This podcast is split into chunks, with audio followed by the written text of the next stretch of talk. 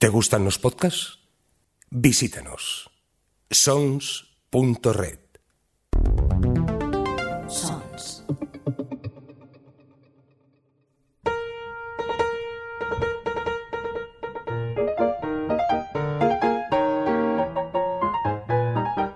Librorum.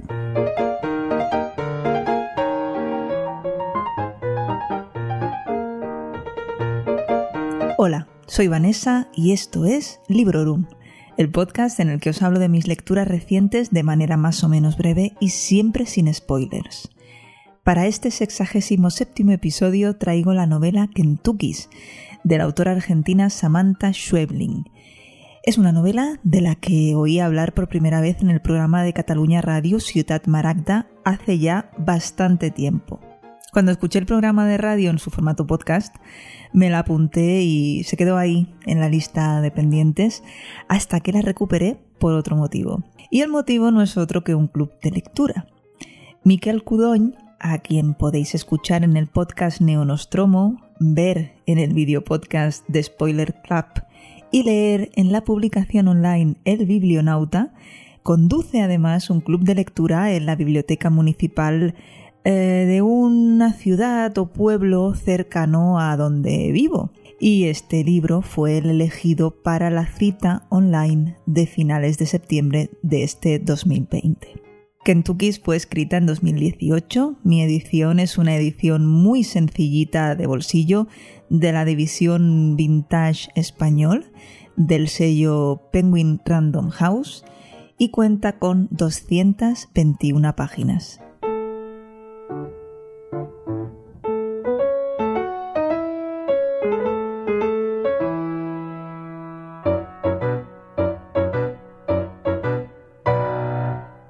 Al más puro estilo Black Mirror, Samantha Schwebling imagina una mascota de juguete tipo Furby, un robot de peluche teledirigido que está causando furor en el mundo entero. Quien compra el robot compra también la personalidad de quien lo maneja, ya que mediante la compra y activación de un código personal, detrás de ese muñeco hay una persona anónima que entrará en la casa de quien lo compre, del amo, y podrá ver y escuchar todo lo que allí suceda. O bueno, todo lo que el propietario del peluche quiera dejarle ver, por supuesto. La comunicación directa con el muñeco no es posible, aunque vemos como algunos propietarios y sus mascotas van a encontrar la manera. Pero bueno, no adelantemos acontecimientos. Los Kentuckys pueden tener forma de topo, de dragón, de conejito, eh, luego tienen unas ruedecitas, vienen con una base de carga y en los ojos una cámara que transmite en directo la imagen y el sonido a la tablet del que compró y activó el código todo lo que la mascota está viendo. ¿Se puede desactivar un Kentucky? Sí. Por ejemplo, si se queda sin batería, si la persona que dirige el Kentucky o la que lo tiene en su casa no lo ponen a cargar, la conexión se termina. Si la conexión se corta voluntariamente desde cualquiera de los dos extremos de la relación, también se termina. Y además se termina para siempre, porque cada dispositivo cada muñeco y cada código y cada una de las tablets que va vinculada viene con una única conexión. Cada capítulo del libro es un pequeño relato que narra algunas de estas interactuaciones. Hay capítulos que son independientes, en los que se nos muestra una situación particular, como por ejemplo la de los Kentuckys en la residencia de ancianos en Barcelona.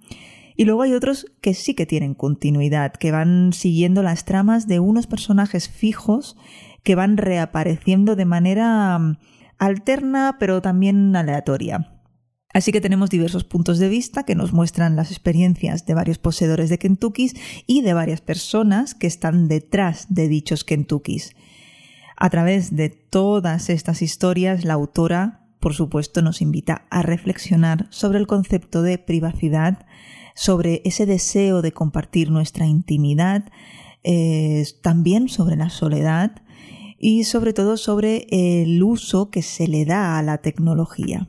Además, cada uno de estos personajes poseedores de un Kentucky, así como los que desde sus casas controlan a la mascota y observan a los amos, se encuentran en un punto diferente del planeta, con sus costumbres diferentes, sus idiomas diferentes, todos sus conflictos y las corruptelas que podemos encontrar en cada rincón del planeta. Y en esta vasta diversidad, pues vamos a encontrar historias simpáticas, eh, también historias dramáticas, historias muy inquietantes e incluso algunas que tienen un punto terrorífico pero terrorífico en el sentido de cuán terrorífico y perverso puede llegar a ser el ser humano.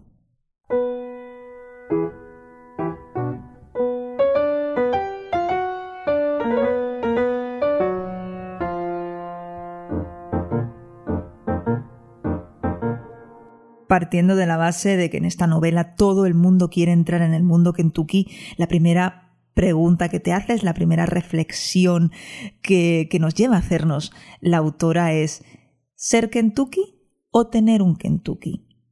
¿Tú en qué lado estarías?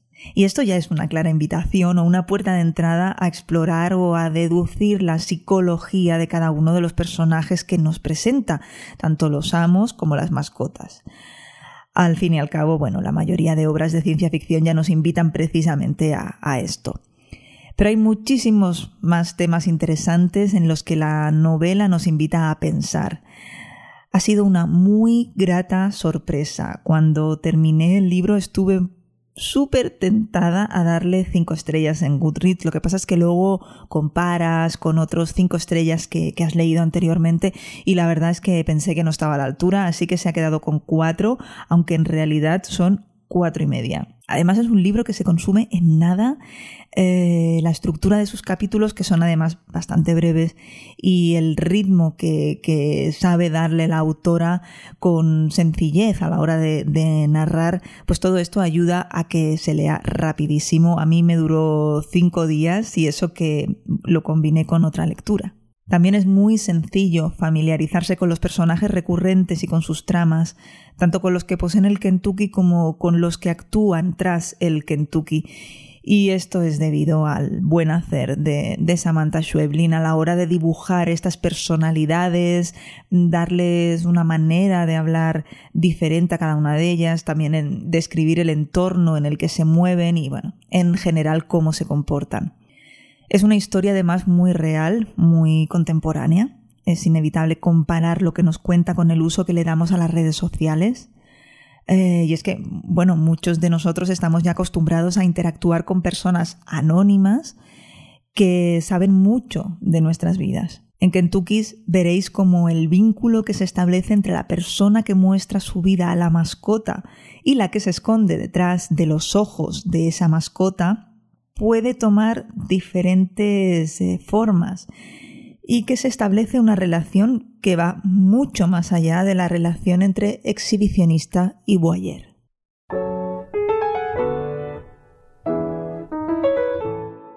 A pesar de que compré el libro y lo leí porque quería participar en este club de lectura virtual conducido por Miquel, del que os hablaba al inicio del programa, finalmente la vida se interpuso y no pude conectarme en el día y la hora acordados, pero bueno, fue por una buena causa, así que no me quejo. Además, ya veis que el libro me ha gustado, así que no lo siento como una pérdida de tiempo ni muchísimo menos, al contrario.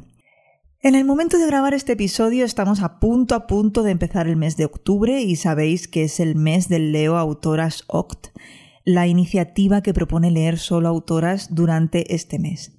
Aunque el año pasado participé y este año tenía la intención de volver a hacerlo, de nuevo otros planes han interpuesto y me he embarcado en otras lecturas que tienen detrás a un hombre. En primer lugar, estoy liada con Palabras Radiantes, el segundo libro del Archivo de las Tormentas de Brandon Sanderson. Casualmente, a finales de septiembre del año pasado, os traje a Librorum el primer libro de esta saga, El Camino de los Reyes, que podéis escuchar en el episodio número 39. La booktuber Amaride Imladris, espero decirlo bien, y, otras muchas personas encantadoras han movido una lectura conjunta de las obras que componen esta decalogía y, eh, y esas novelillas satélite ¿no? que la complementan. Y tras El Camino de los Reyes y El Aliento de los Dioses, que yo ya había leído, le llega en octubre el turno a Palabras Radiantes. Y yo ya lo he empezado, porque no confío en mi capacidad de, poder mantenerles el, ritmo ¿no? de, lectura y llegar a tiempo a estos eh, deadlines que se han marcado, así que he preferido empezar un poquito antes.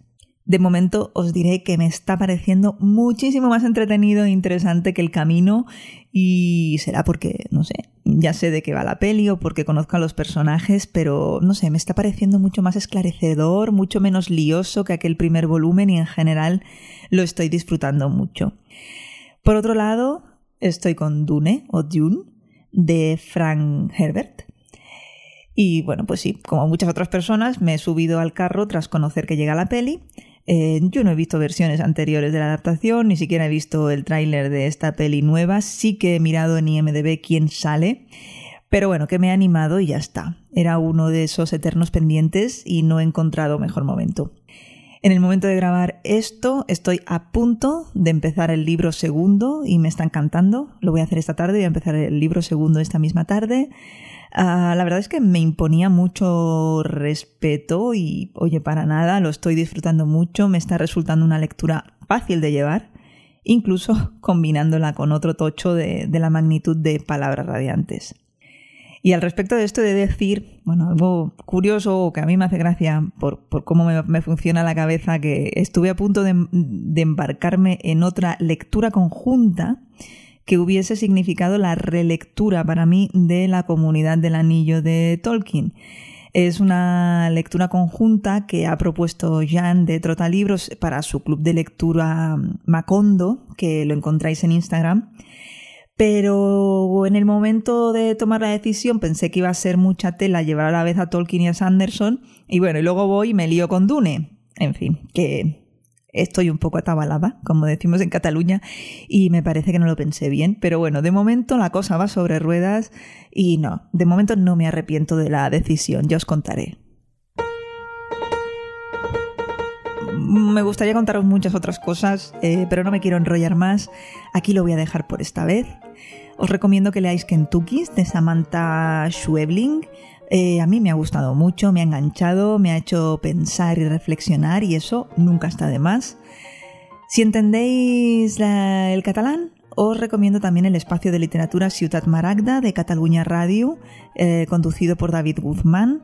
Tiene también su sección de cine, por cierto, y por supuesto lo encontráis en formato podcast para escuchar en el momento que queráis. Gracias a todos y a todas por estar ahí y por vuestro feedback.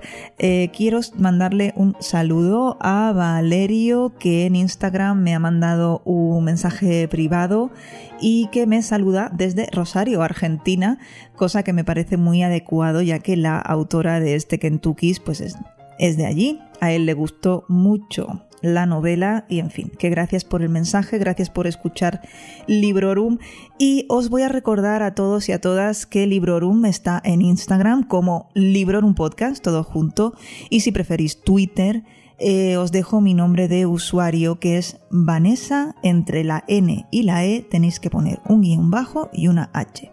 Os lo enlazaré todo en el post que acompaña a este audio en la web sons.red.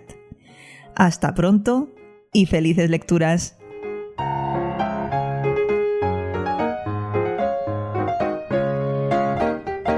Acabas de escuchar Librorum, un podcast alojado en Sons, red de podcasts. Encuentra mucha más información de este episodio en nuestra página web, sons.red barra Librorum.